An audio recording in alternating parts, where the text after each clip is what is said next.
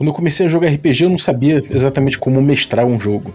Com o tempo, felizmente, eu comecei a ver muito material surgindo dizendo como você devia mestrar, inclusive os livros que eu tinha e simplesmente não lia. Quando eu passei a ler, passei a ter ideia do que, era realmente mestrar um jogo. Chegar e botar o jogo para seus amigos ali com, com algumas dicas, né, com algumas coisas que às vezes não estão necessariamente no livro, mas que muitos livros traziam. A gente tem o saudoso é, livro do mestre aí, do, do AD&D da primeira edição, da segunda edição também. A gente tem é, uma tradição de jogos que explicam como é o serviço do mestre. Mas com o tempo, isso foi deixando de ser uma coisa verdadeira. A gente começou a ver um monte de livro que se preocupa com um monte de coisa, menos de explicar para o mestre como que ele bota aquilo na mesa.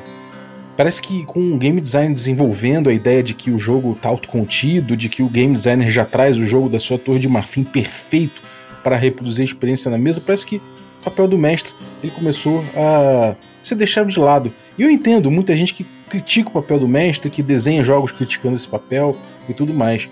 Mas esse papel em muitos jogos continua existindo e por mais que eh, muitas vezes a gente olhe para esse papel com certo, uma certa crítica, não dá para deixar de lado que precisa-se de muitos conselhos para você pegar o jeito para você mestrar cada vez melhor. Você não precisa saber tudo para começar, mas para se aprimorar realmente, aí, amigo, você tem que ler, você tem que testar, vale a pena. Para isso, a gente viu surgir aí no Facebook, nadando contra a maré dos memes, a Academia do RPG, do nosso grande tomate. Isso vai ser o assunto de hoje no Café com Dungeon. ¿Quieres café? ¿Café con qué? Café con mazmorras.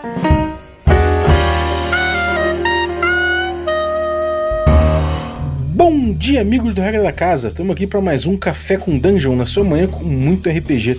Meu nome é Rafael Balbi e eu estou aqui bebendo meu café na academia do RPG, é, esperando mais uma aula aqui, entre uma aula e outra, eu tô bebendo meu café.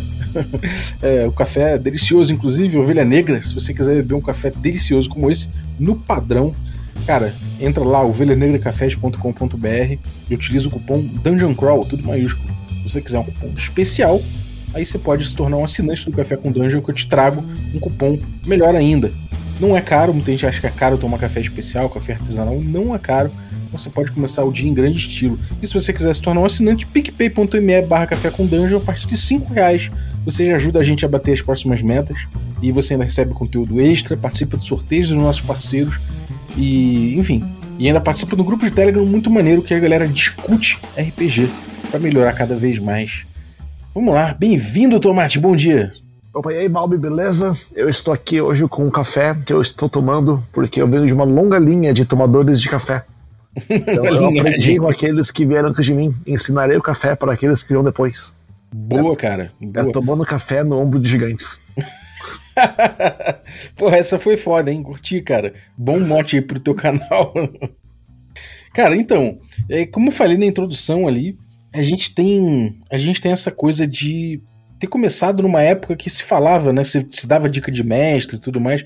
Não que hoje em dia não se dê dica de mestre, mas a gente pega o livro da quinta edição do DD, que é o maior do mercado, e ele tem um monte de tabela, tem um monte de coisa, mas não se fala em como se traduzir o sistema num jogo, numa mesa, numa, enfim, numa, numa atividade coletiva ali, né, cara? Pouco se fala sobre isso no principal jogo do mercado, eu acho que isso acaba se traduzindo em muitos outros jogos assim, que, que seguem essa linha, né, cara? É o fato que D&D é a droga de entrada, né? Acho que eu, tem gente que fala, ah, comecei com, sei lá, Aventuras Fantásticas ou Tagmar, mas é a minoria. A maioria começa com D&D. Uhum. E as pessoas que vão jogar outros jogos assumem que você já sabe o que é RPG. D&D ainda tem no começo aquela, aquela, aquela parte lá, o que é RPG. Uhum. Muitos outros jogos não tem. E as pessoas no passado, ao meu ver, elas aprendiam a jogar com a D&D, sabe? Ou D&D 3.5, o que for, ou até mesmo antes e elas levavam esse conhecimento para outros lugares. Uhum. Quando o D&D passa a não te ensinar como mestrar, esse conhecimento é perdido. Porque não, outros livros não ensinam. Era D&D que meio que ensinava. Tinha alguns que ajudavam, mas, sabe, era a minoria. Uhum. E gerou essa situação que as pessoas acham que narrar um jogo é saber as regras dele só, não, não requer nada além, sabe? Uhum. O que é bem estranho. Eu percebi isso porque eu acompanho muitas mesas online e eu tava vendo muitos jogadores, eh, narradores, que narram há anos, sabe, cinco, seis anos, que não sabem narrar, não sabem montar uma história, não sabem, tipo, descrever uma cena, não sabem criar tensão, sabe, mas sabe rolar tabelas e balancear encontros, que é o que o livro ensina. Peculiar, né? Sim, é verdade, cara. Eu, eu acho que isso tem a ver com, com uma tendência de game design, talvez, né? De que a experiência meio que já vem pronta do, do da concepção ali do game designer. Então, se, bom, se você segue as regras e você já tem um jogo, porque você precisa, na, na, verdade, se, se empenhar tanto no papel do mestre? E aí se vende uma ideia que às vezes é, é até falha de que mestrar um jogo é uma coisa super acessível, super tranquila, super fácil. E não é exatamente isso tudo, né? Mestrar é uma coisa que é, você começa, começa a fazer de forma simples, mas você precisa realmente de muita prática, você precisa de muita reflexão para melhorar naquilo, né? Eu, eu acredito que isso foi criado propositalmente, não como um erro, sabe? Essa, essa, uhum. essa falta.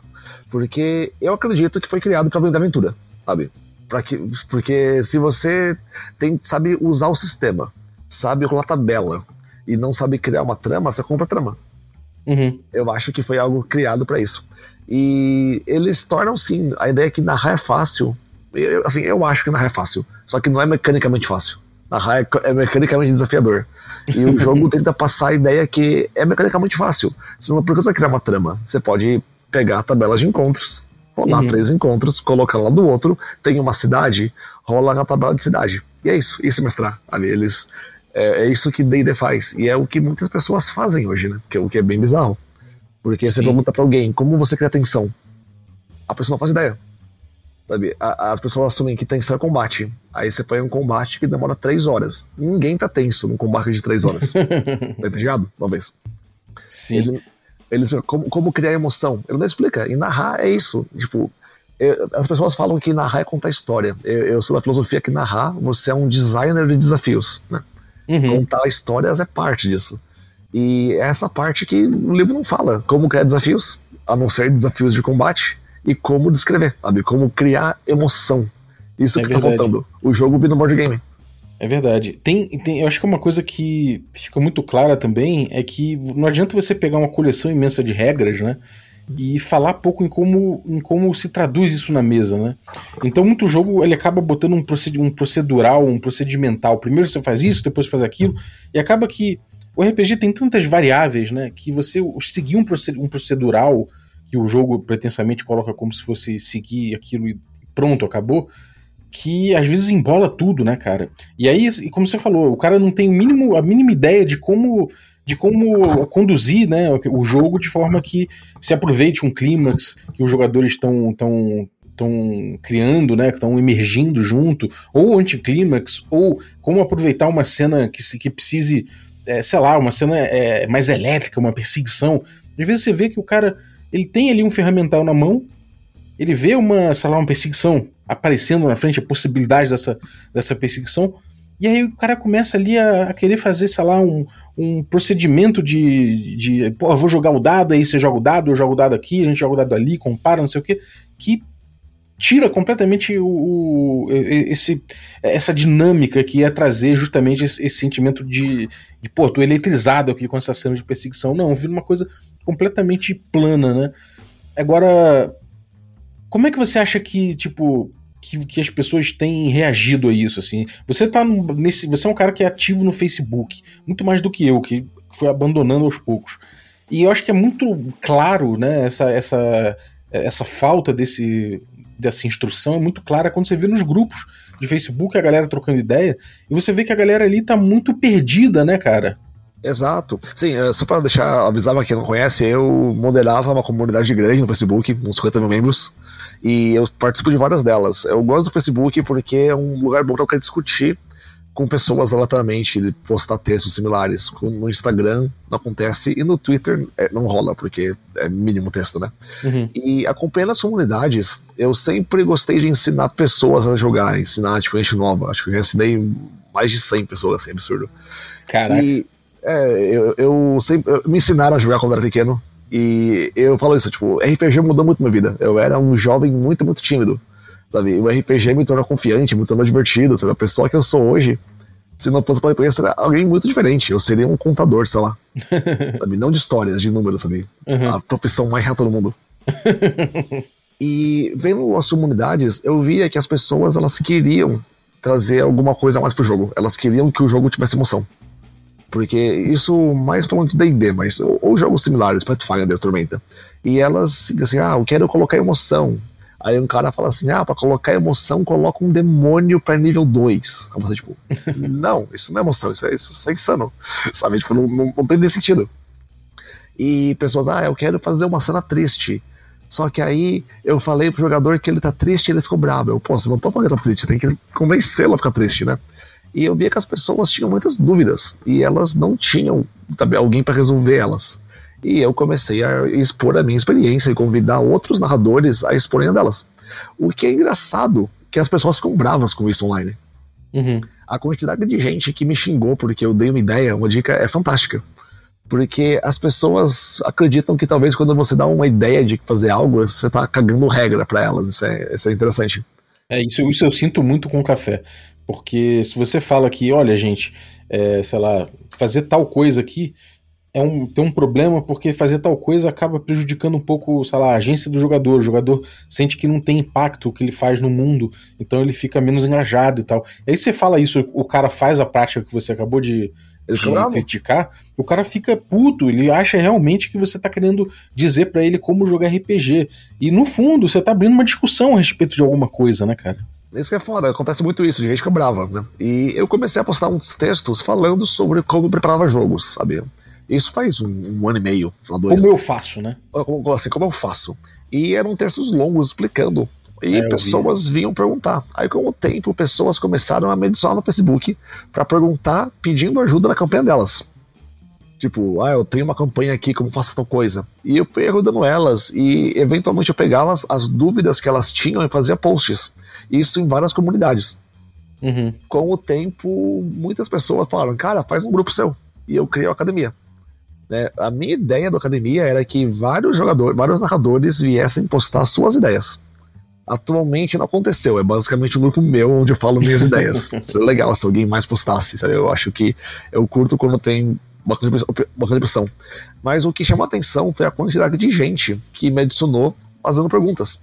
E tinha desde cara que era velho, tipo, eu tinha 30 anos, 40 anos, e tava com uma ideia complicada, até menino, tipo, de 12 anos, que, ah, eu quero jogar com um amigo, como faço, sabe? Uhum. Então, acho que as pessoas têm dúvida e elas querem alguém que tire elas. Sim. E a internet facilita isso. Quando eu era pequeno, eu, eu usei muito as dicas do mestre da Dragão Brasil, lembra? Lembro, cara, lembro bem. Que tinha dicas que eu falava, caralho, tipo. E aí, mais velho, eu consegui uma cópia do ADD, livro dos mestres, primeira edição. E aquele livro é Masterclass, né, cara? Você lê aquilo, é, é fantástico. Aquele é, livro ali eu acho que é um marco do RPG realmente, porque talvez tenha sido o momento onde você mais. É, o momento, tipo, onde alguém parou, sentou e refletiu muito, né? Sobre o que, que é o papel do mestre, como trabalhar isso. E por mais que tenha muita coisa ali que, que seja, tipo, uma porrada, uma, uma, uma uma torrente de ferramentas, assim, que seja às vezes até absurdo a quantidade de ferramentas que eles te jogam em cima, o, as reflexões sobre o uso de, das ferramentas, como usar as regras, e como trabalhar a mesa, aquilo ali eu acho que é realmente é, é, um, é, um, é um tratado, né, cara? Eu gosto daquele livro porque ele começa saindo do óbvio. Ele não tá falando pra você, de, de, ele não começa falando, ah, pra narrar faz isso. Ele começa te falando as suas ferramentas. Pra que isso é um dado? Por que 3D6? Por que um D20? Por que 2D8? Pra quê? Sabe? E ele te explica a porcentagem. Sim, isso, isso é fundamental, coloca, cara. Já te coloca na, assim, na ideia que você não tá aqui pra contar a sua história de como o mundo foi salvo. Você está aqui para desenvolver um sistema que pode gerar história. Sim. E, e, eu acho. Esse livro mudou muito a minha vida. Tipo, eu, eu li ele quando, era, quando eu tinha uns 16 anos e mudou como narrava, né? É, é verdade, cara. Para mim também. E, e, uma coisa que, que eu vejo, né? Por exemplo, a gente tem aí o, o Forbidden Lands, que ele tem é, ele vai dizendo assim a probabilidade que tem em cada pool que você pode jogar, né, nos, com os dados ali. Isso é legal, mas é engraçado que você lendo é, o, o, que eles falam sobre mestragem, né, as partes que eles falam, os boxes que eles colocam, às vezes o sistema é, ele te aponta para um caminho e o box que o cara traz é, que é uma reflexão sobre como utilizar aquelas regras, vai para outro caminho. Por exemplo, fala: ah, não joga o dado o tempo todo, para é, tipo, evite jogar o dado para qualquer coisa. Mas aí você olha o procedimento de regra e ele tá lá para você jogar o, o dado e, e, acontece muita jogada de dado. É, se você tem atributo alto, você vai jogar pra qualquer coisa, porque vai dar certo. Exatamente. e, e, isso é uma coisa muito louca, porque me parece que quanto mais os jogos eles vão se estruturando e se amarrando cada vez mais, uh, a dica de mestre passa a ser uma coisa de como eu vou utilizar esses procedimentos todos aqui de regras, né? De como eu vou usar essas regras do jeito que elas estão. E isso é uma coisa que talvez seja muito, muito, muito contra-intuitiva, que talvez seja um outro fator dessa geração que a gente está vendo no Facebook aí, de uma galera que está muito perdida. Porque antigamente, se você dá as ferramentas pro cara e fala, cara, experimenta, vê como é que funciona na tua mesa isso aqui, é, isso aqui serve para tal, tal, tal, vê como é que você usa, isso chama uma participação maior do mestre, né? O que eu chamo de natureza artesanal do RPG. Qual a tua visão em relação a isso, nessa coisa de aprender o RPG? Cara, eu acho que você tem bem razão nisso. Uma, uma, uma anedota rápida. Acho que quando eu comecei com a D&D, tinha muito sistema que você criava na hora, sabe? Você não precisava. É. E assim, e você não precisava, tipo, ler. O livro te dava ferramentas. Aí você fala, pô, eu não sei se o. Eu não sei se o livro. Se essa, essa armadura vai afundar no lago. Então eu vou rolar um D20 aqui. Se cair menos do que 15, ela afunda. Sabe? Uhum. E você criou um sistema. Seu, lindo, sabe? E ninguém falava, não, não pode, não pode. Tem que buscar no livro dos mestres, na página 43, tem uma tabela de o que boia e o que não boia. E isso mudou, porque os sistemas hoje são mais complexos, especialmente os sistemas mainstream, sabe? Eles são muito complexos. E as pessoas, elas acreditam, bizarramente, que o narrador tem que ser o cara que é mestre do sistema. Uhum. Ele não é mestre em contar história, não é mestre em criar conflito, ele é mestre do sistema, porque acredita-se que narrar é ligado de maneira inerente ao sistema, pelo que você não pode escapar. E é engraçado, porque elas acham, por, elas acham, por exemplo, que o Matthew Mercer é um narrador fugido de bom, porque ele conhece muito. Mas não é, o Matt Mercer não conhece muito, ele conhece o básico. Uhum. Ele, ele conta numa entrevista que ele narrou D&D 3.5 sem conhecer, sem conhecer D&D 3.5. ele, fala, ele falava, ah, o cara rolava alto, eu, eu falava, passou. e as pessoas acreditam nisso. Por quê? Porque o livro dos mestres só dá regras. Então, se o livro dos mestres só dá regras, as pessoas pensam que narrar é uma questão de saber as regras. Uhum.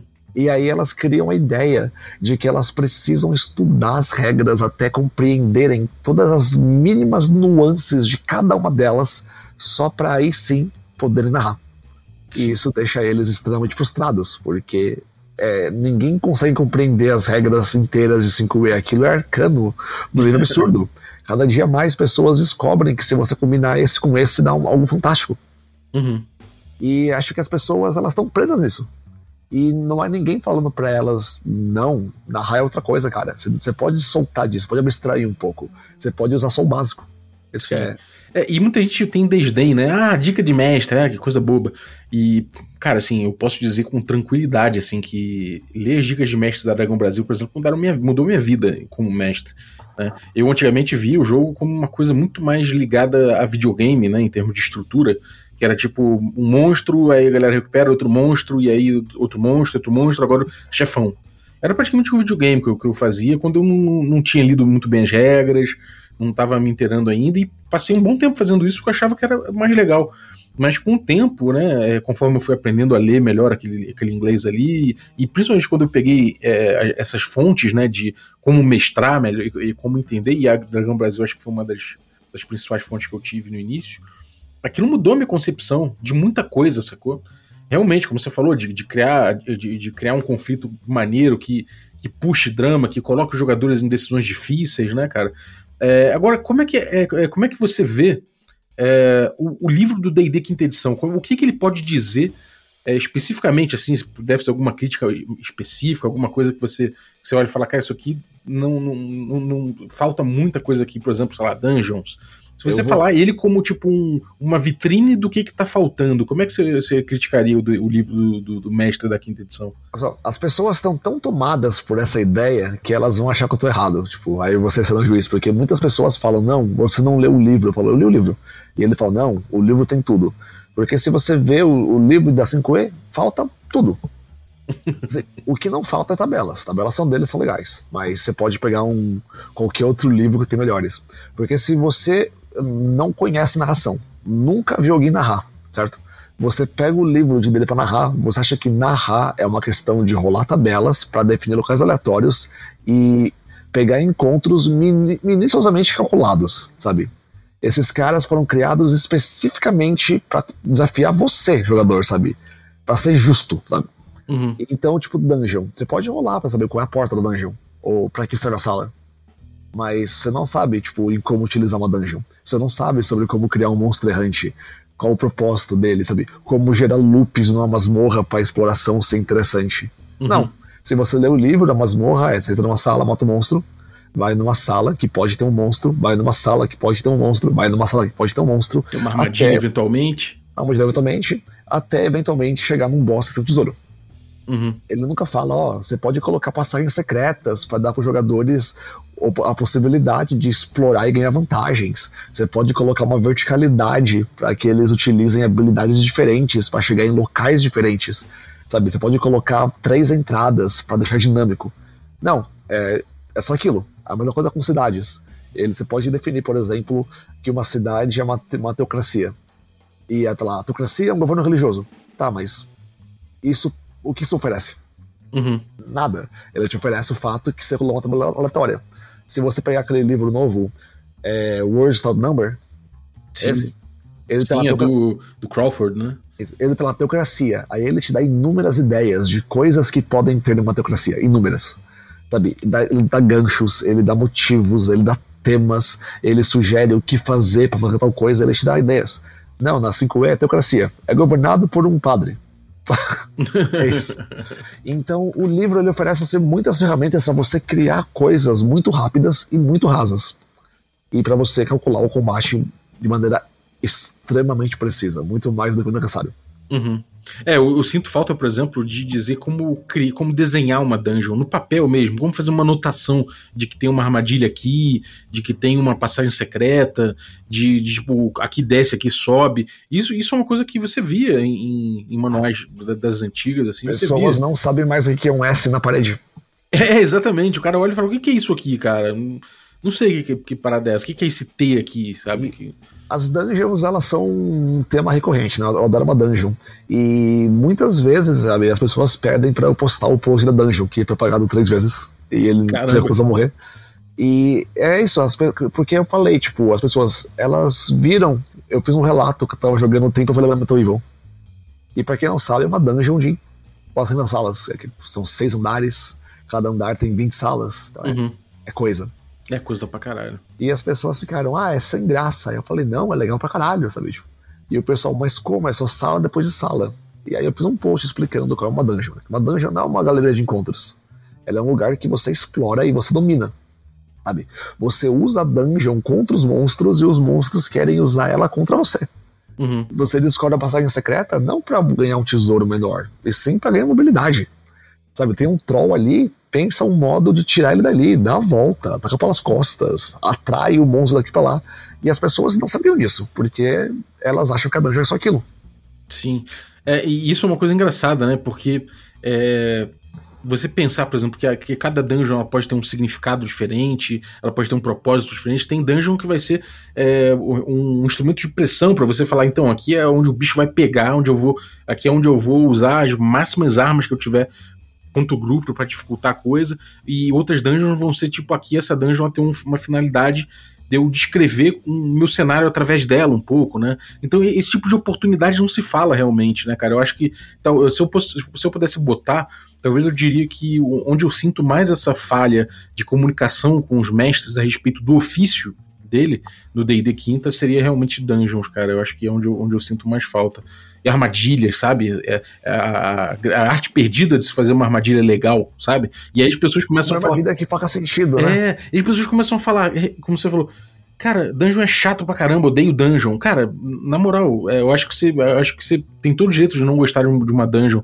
Mas o que eu vejo é que muita gente que tem uma ideia completamente é, vazia do que é uma dungeon, sabe? Então isso, isso é uma coisa que leva o jogo a, a, a, a perder muitos elementos que são interessantes, sabe? É que eles também eles são levados a isso pela, pela filosofia atual, né? Que se você vê, armadilhas. Armadilhas tendem a ser legais em jogos mais antigos e em jogos, por exemplo, do New Old School são legais, uhum. porque elas oferecem, tipo, uma cena interessante. É a clássica, você tá preso no, compa no, compa no compactador de lixo, né? Ele vai fechar, e tem um monstro aqui, e você tem que sair, a parede é a prova de blaster, o que você faz? Sabe? É, é tenso, dramático. Só que as pessoas, elas vêm hoje com, ah, eu faço um teste CD16. Sim. Rola um dado, ó, oh, rolei 17, eu escapei. E aí a dungeon perde a sua graça, porque as, as, as, as, as armadilhas é um dado que você rola, e o combate são três dados que você rola, é meio sem graça. Uhum. E se você vê, tipo, isso é levado para eles do jogo. Olha a aventura básica. Ah, por exemplo, a aventura básica de Basic, né, que é aquela torre de Xenopus. Uhum. Ela começa de lado. Você pode explorar essa torre aqui. Você pode subir ou descer. Ela tem duas escolhas, né? Uhum. E uma tem como e outra não tem. Você tem vários caminhos de mais lugar tem um inimigo ali ultra forte, que você tem que enganar. E você tem uma liberdade muito grande em resolver aquilo. Agora você vê a aventura da 5E, que é a, as Minas Perdidas de Fandelver. Você entra numa dungeon, tem uma sala, tem alguns goblins. Vai na outra sala, alguns goblins. Vai na outra sala, alguns goblins. E se você olha o mapa, uma sala liga a outra. Você não tem escolha. Uhum. Então as pessoas elas foram levadas a isso pelo sistema, cara, que é bem bizarro. Sim. É, uma, teoria, é uma teoria talvez de tornar o jogo mais simples, mais board game. É, cara, eu, eu, acho que tem, tem uma coisa que eu acho que é importante em relação a isso. É que é, eu vejo até o DMG trazer, em certos momentos, ele fala sobre a agência do jogador, por exemplo. Mas ele não aprofunda, ele deixa muito por alto. Né? Eu acho que vai dependendo muito do cara se aprofundar em, em, pensar realmente o que é a agência do jogador, como é que se mantém, como é que se, se evita quebrar. Ele, ele fala de uma coisa ou outra, sabe? Me parece que tem uma questão de produto que é importante no D&D quinto especificamente, que é a gente tem uma linha, a gente definiu o que, que vai ser a nossa linha de, de, de produtos, e não existe na nossa linha de produtos um livro inteiro falando sobre mestragem porque é chato, as pessoas não vão querer ler. Né? Exato, é mais fácil você criar, tipo, pessoas, você pode criar pessoas que jogam o jogo mecanicamente, sabe?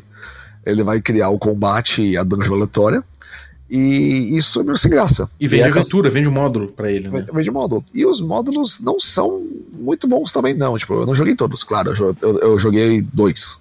Entre eles, Out of the Beast. Uhum. Tipo, sem graça, assim. Você vê muita coisa, é. Tipo, revolve que os jogadores têm que fazer a coisa, porque se não fazer a coisa, não tem aventura. o Out of the Beast tem uma parte onde você escapa no Dark. E aí é que tem que voltar.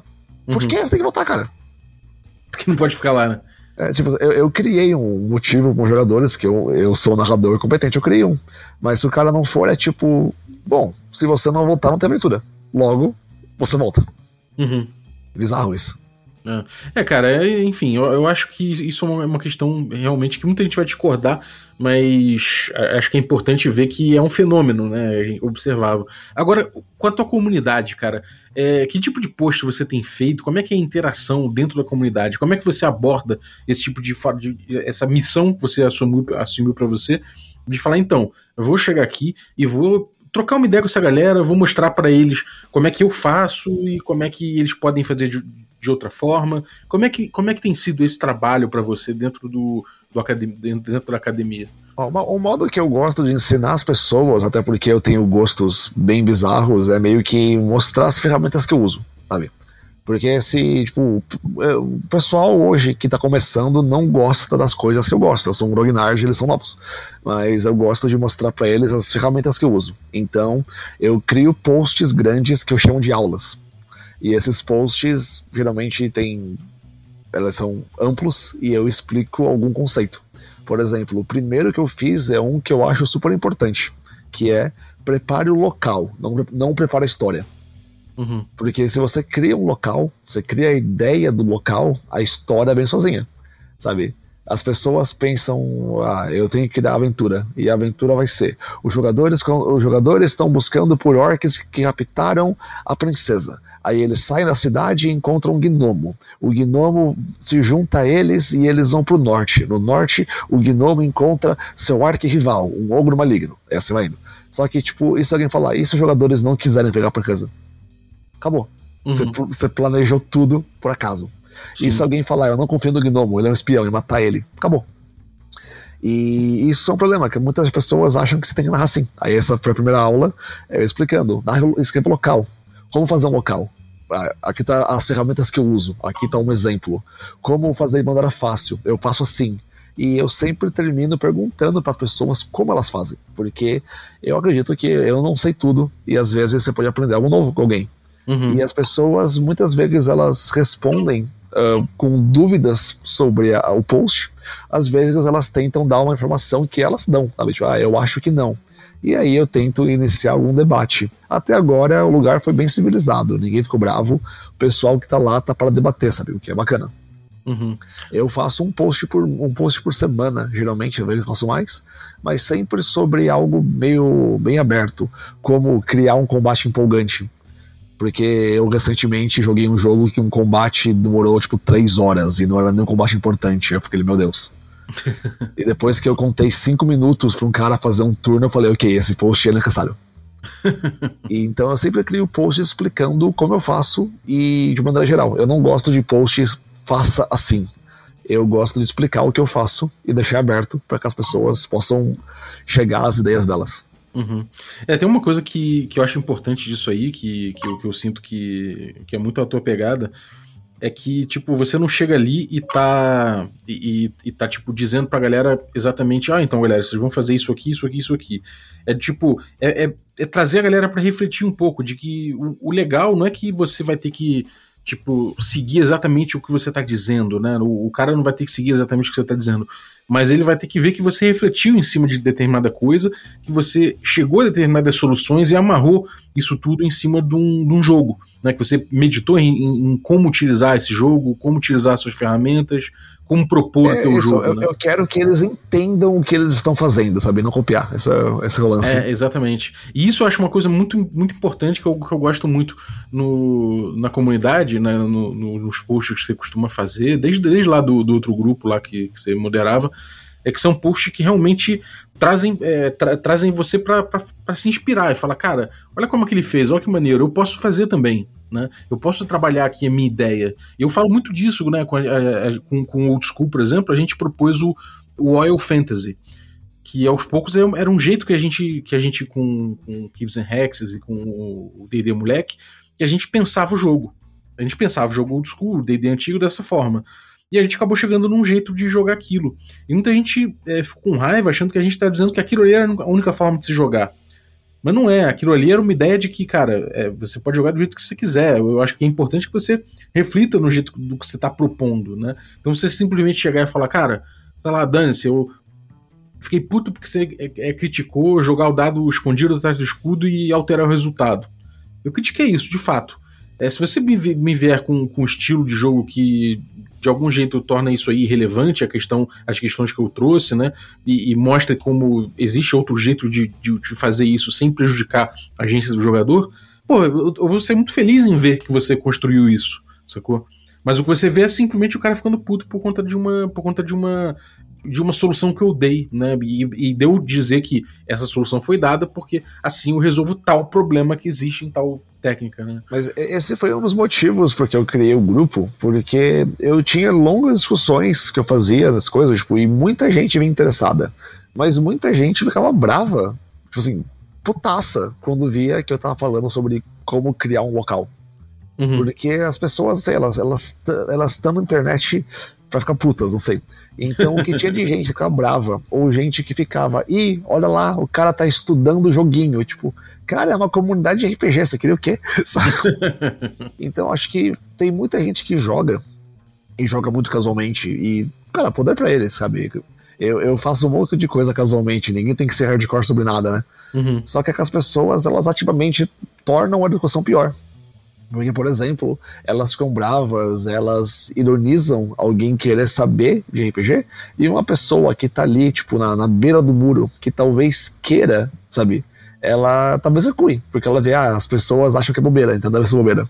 Sim. Eu criei o um grupo justamente para tentar filtrar esse pessoal, porque no meu grupo, se alguém começa a ironizar a discussão de RPG, eu tiro a pessoa, porque é um grupo para discutir RPG. Não tem por que ela ficar ali, sabe? Uhum. Muito outros grupos que existem hoje não são grupos para você discutir RPG. É mais grupo que discutir combo de D&D, memes duvidosos, né? Sim. E a, o, os piores vídeos de YouTube possível. Sim, sim. É, e é foda, porque isso impede até uma, um pouco de uma construção de conhecimento, né? É, por exemplo, se, se você chega e não, não discute né, a respeito de, de determinada ideia e simplesmente falar, ah, mas eu jogo de outro jeito, então dane-se e você não debate em cima, você não dá sua opinião sobre a parada, né? É, é uma, uma coisa que eu vivo falando, cara. Se você, tá, se você falou, olha só, eu faço isso, isso, isso na minha aventura, e você botou num grupo de Facebook, ou num, num Twitter, ou sei lá, qualquer lugar, na minha cabeça, você tá botando isso porque você quer opiniões, né? Você Exato. quer trocar ideia a respeito daquilo. Quer fazer e não pensar. É, exatamente. E aí, se, se, eu vou lá e falo, cara, eu, legal, mas eu vejo um problema nisso aqui, por conta disso, disso, disso, eu sinto que eu tô com respeito máximo a, a essa pessoa, né? É completamente diferente dessa postura de eu chegar simplesmente e falar assim. Eu vejo essa postura em muitos criadores de conteúdo. Que o cara fala assim: ah, legal, cara, mas eu faço isso assim, assim, assado. E ele, esse assim, assim, assado que ele faz é uma coisa que o cara acabou de criticar. E o cara fala: ah, não, então tudo bem. E aí deixa a crítica de lado. É como se é, desfizesse a crítica totalmente. E, cara, se eu tô produzindo conteúdo e o cara me traz uma informação e, e falar, ah, mas eu faço dessa outra forma, e, e isso, é, a crítica que eu acabei de fazer é, tem a ver com o que ele trouxe, eu vou, eu vou, eu vou aprofundar a, a, questão ali. Não vou chegar pro cara simplesmente falar, ah, mas é, é isso aí, cada um joga do jeito que você quiser. Sabe? E joga, de fato joga, mas, cara, podemos discutir, podemos aprofundar o tema, né, cara? Esse é o grande, esse é o grande problema, cara. As pessoas não veem isso porque acho que muitas pessoas pensam que o RPG é um jogo para crianças que aparece no Stranger sabe? Você não pode pensar a respeito. E tem pessoas que acham que são hostis a qualquer pensamento, sabe? isso é verdade. É, hostilidade, hostilidade a qualquer pensamento é, é bem comum, cara. Mas tem, você também você tem que ter, tipo, uma, uma, uma casca dura, né? Porque se você vai produzir conteúdo online, pessoas vão ficar bravas. Sim. Agora, é, existe uma possibilidade de você sentir que, sei lá, um, um cara entra no Facebook, tá querendo saber mais de DD, querendo saber como mestrar, como, começar um grupo e tudo mais. Porque, enfim, na, na, na era da, do jogo online, né, com, com pandemia e tudo mais, é uma, virou uma coisa realmente comum, né, as pessoas resolverem começar a jogar um, um, RPG sem ter necessariamente um cara que lhe ensine, né, um amigo que lhe ensine na mesa, que chega com ele e fala, ah, joga aqui que eu vou te ensinar e tal. E aí esse cara, é, ele tá engajando de forma superficial, e ele olha na academia, por exemplo, um monte de post com aprofundamentos e não sei o que, não sei o que. Você acha que ele pode de alguma forma se sentir intimidado a começar? Eu acho que talvez, sabe? Porque é normal você olhar para uma parede de texto e falar, puta que pariu, hein? Comeu sopa de letrinha. Mas eu acho que, tipo, eu, eu, tento criar meu conteúdo da maneira mais amistosa possível. Eu evito usar termos, eu evito usar qualquer coisa que vira uma barreira.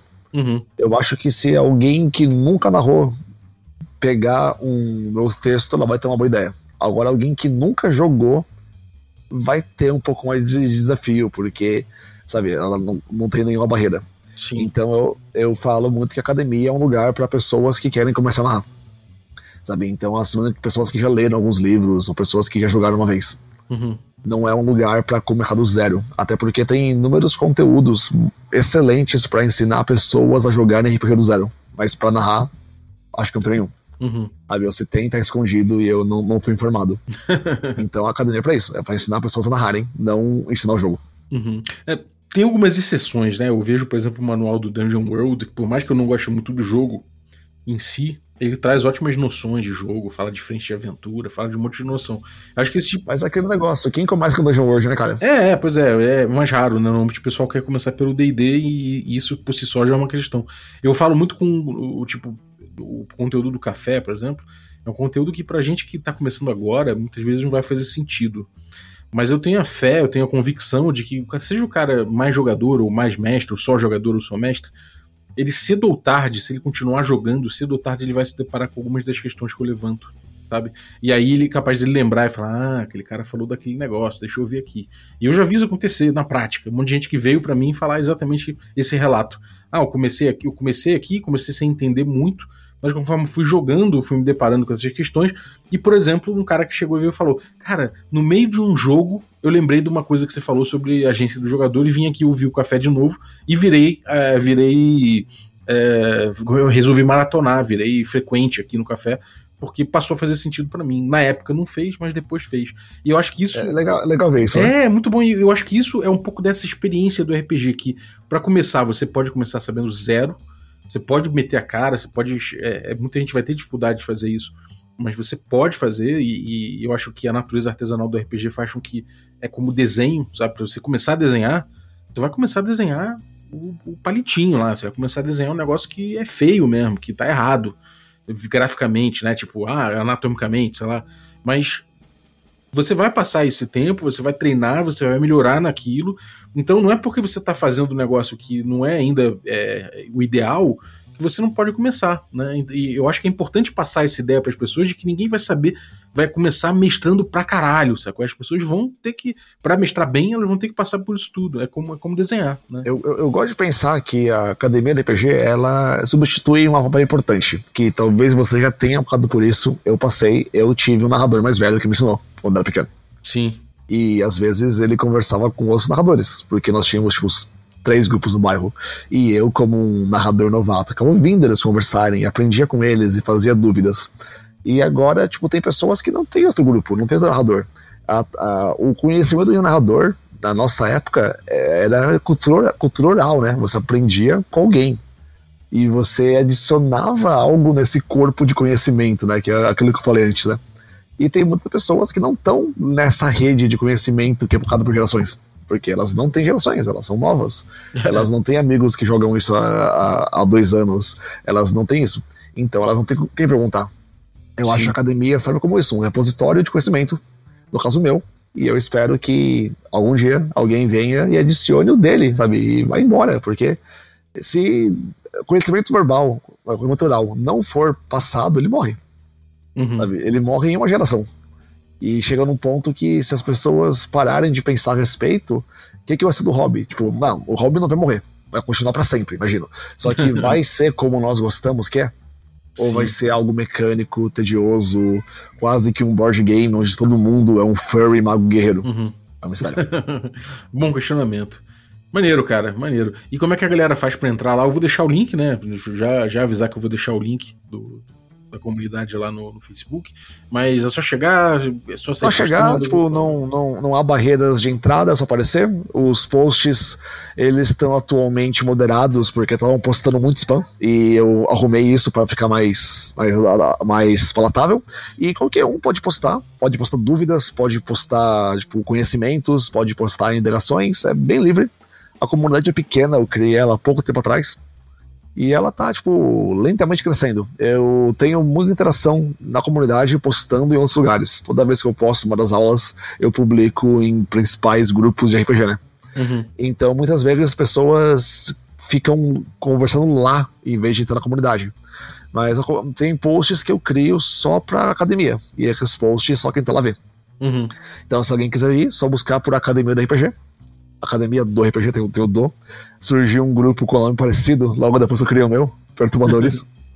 e só fazer aqui um adendo rápido, que recentemente uma pessoa postou isso na academia, e eu achei fantástico, porque dá aquela, aquele trabalho, sensação de trabalho bem feito, que ele, ele postou. Aqui, ó. Ele, vou dar o feedback sobre esse outro post que você fez sobre Sandbox. É, passei a usar aquele teu post como método para preparar minha aventura. E, cara, atualmente estou conseguindo ter uma aventura totalmente redbox para, para pessoas de outro nível com uma facilidade e naturalidade que eu nunca tinha conseguido. Isso tudo preparado e preparando bem menos. É, entre parênteses, estou falando uma questão de horas chega um ponto que os jogadores só interagem com o conflito e eu vou improvisando de acordo com a história. Sabe? isso de alguém que veio fazendo perguntas, porque o cara queria fazer algo muito mais elaborado, sabe? Não sabia fazer isso. Uhum. E eu, eu achei isso foda, porque, tipo, foi um post que eu fiz que aparentemente mudou a vida do cara. Porque uhum. ele não tinha ninguém para conversar disso. Uhum. E eu acho que esse é o objetivo do grupo, sabe? Tipo, dar ideias novas para pessoas que talvez não tenham acesso a elas. E é claro, receber ideias novas. Porque você, tipo, nunca sabe de tudo, né? É, alguém aí sabe mais do que eu. Sim. Mesmo que alguém que joga menos tempo vai ter ideias novas que eu nunca pensei. Uhum.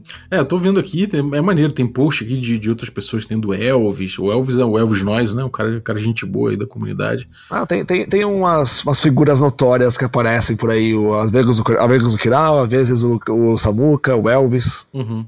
É maneiro, cara, é maneiro isso. Acho que realmente vale a pena manter uma, uma comunidade com, com mais sério, assim, com quem quer aprofundar parabéns pela iniciativa aí, Tomate. E desde sempre aí, sempre mandando teus posts aí bem, bem didáticos e principalmente inspiradores para quem quer se aprofundar no rolê. Parabéns, cara.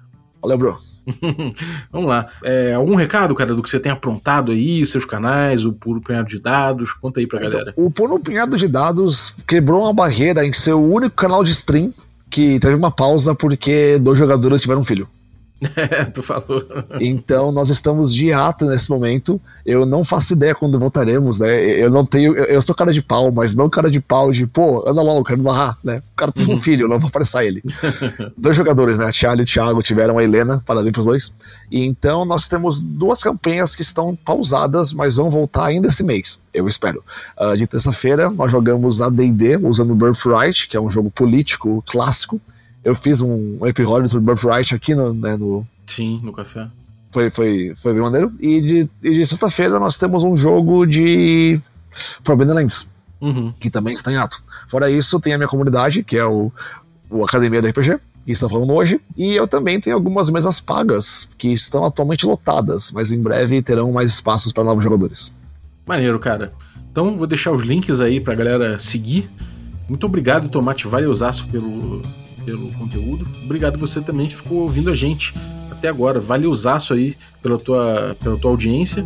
É, e eu queria agradecer também aos nossos assinantes, a galera que torna possível essa aventura.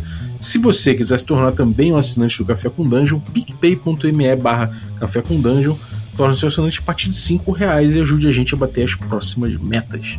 Vamos lá, agradecer aos nossos assinantes Café Expresso, Dentre eles aí eu vou agradecer o Bruno da Silva Assis, muito obrigado, cara, pelo teu apoio. Agradecer também aos nossos assinantes Café com Creme. Dentre eles eu vou agradecer aí a Aline Maciel, nossa guardiã de Cutulo. Muito obrigado, Aline, pelo teu, pelo teu apoio. Agradecer também aos nossos assinantes Café Gourmet.